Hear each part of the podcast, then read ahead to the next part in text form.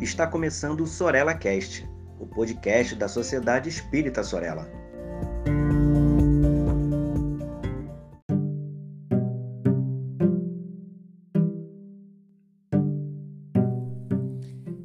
Olá, pessoa espírita ou não espírita que esteja ouvindo esse podcast.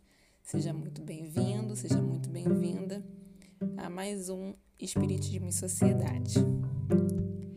Eu queria que a gente começasse pensando em Jesus, em tudo que ele passou enquanto estava encarnado na Terra, todas as dificuldades né, que nós conseguimos ter em documentos, todas as questões que ele enfrentou na sociedade, inclusive sua crucificação e também a sua prisão, seu julgamento.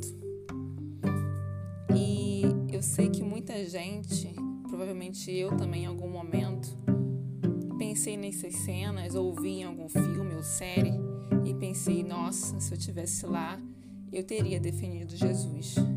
Se eu tivesse lá, eu não teria me calado. Se eu tivesse lá, eu não faria como Pedro, não renegaria. Se eu tivesse lá, eu não escolheria Barrabás. Se eu tivesse lá, eu defenderia Jesus. Bem, estamos em 2021, né? No momento da gravação desse podcast. E infelizmente, é, eu vou contar que a gente continua escolhendo Barrabás. A gente continua querendo que Jesus sofra. E a gente continua achando muito pouco cada sofrimento dele, cada espinho da coroa. A gente continua falando assim: ah, é pouco. Esse daí, esse daí tá preso porque ele merece. E a gente continua fazendo isso com Jesus. Só para a gente levantar alguns dados, em 1992, Jesus foi morto pelo Estado na estação do Carandiru. Em 2015, Jesus se chamava Bárbara e no presídio Talavera Bruce deu à luz a sua filha na solitária, numa prisão fétida, insalubre, sozinha, pedindo ajuda. Jesus deu à luz a uma filha.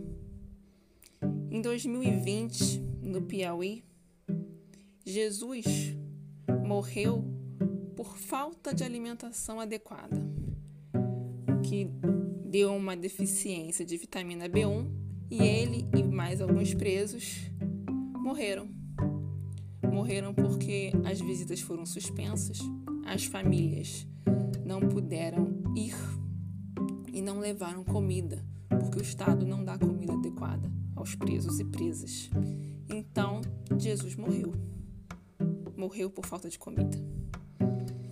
Todos os anos, é, Jesus, pessoa com deficiência, sofre e começa a aumentar as escaras, porque não existem prisões adaptadas. Aliás, 11% das prisões são adaptadas a presos e presas com, com deficiência. Então, Jesus, nessa condição, também sofre. Jesus, nessa condição, ele não tem uma cadeira de rodas, ele não tem uma prisão, ele não tem uma cela adequada, ele não tem também um vaso adequado. Então, normalmente, ele é jogado, largado numa maca gelada, sem colchão, porque a maioria não tem colchão mesmo, e fica lá, abandonado, até porque quase não tem médico e nem médica. Então, esse é o panorama de hoje de Jesus no cárcere. Ai, Renata, você está exagerando. Não é Jesus, não. São outras pessoas que, que mereciam estar lá, são pessoas que, que nem se comparam a Jesus. Bem, vou ler um trecho agora do Evangelho segundo o Espiritismo, que na verdade faz um recorte do Evangelho de Mateus. diz assim: Afastai-vos de mim, malditos, ide para o fogo eterno que foi preparado para o diabo e seus anjos, pois tive fome e não me destes de comer, tive sede e não me destes de beber, tive necessidade de abrigo e não me agasalhastes, estive sem roupas e não me vestistes, estive doente e na prisão e não me fostes visitar. Então eles lhes responderão: Senhor, quando foi que nós tivemos com fome ou com sede, sem abrigo ou sem roupas, doente ou na prisão, e deixamos de te assistir? E ele lhes dirá: Em verdade vos digo, todas as vezes que deixaste de dar assistência a um destes mais humildes, foi a mim que deixaste de ajudar. Jesus não está dizendo que é para fazer uma análise criteriosa de quem é essa pessoa. Não. Ele falou pra, só para ajudar. Não é para perguntar: o que, que você está fazendo aqui? Será que você está aqui porque você merece, porque você não merece? É só para ajudar a estender a mão. E se a gente realmente entrar a fundo na temática do cárcere, a gente vai ver que ninguém, ninguém deveria passar por isso.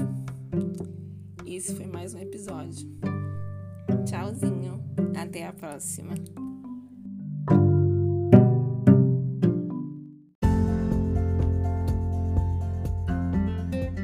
Siga a Sociedade Espírita Sorella nas redes sociais, Facebook e Instagram. Inscreva-se em nosso canal no YouTube e fique por dentro de nossa programação.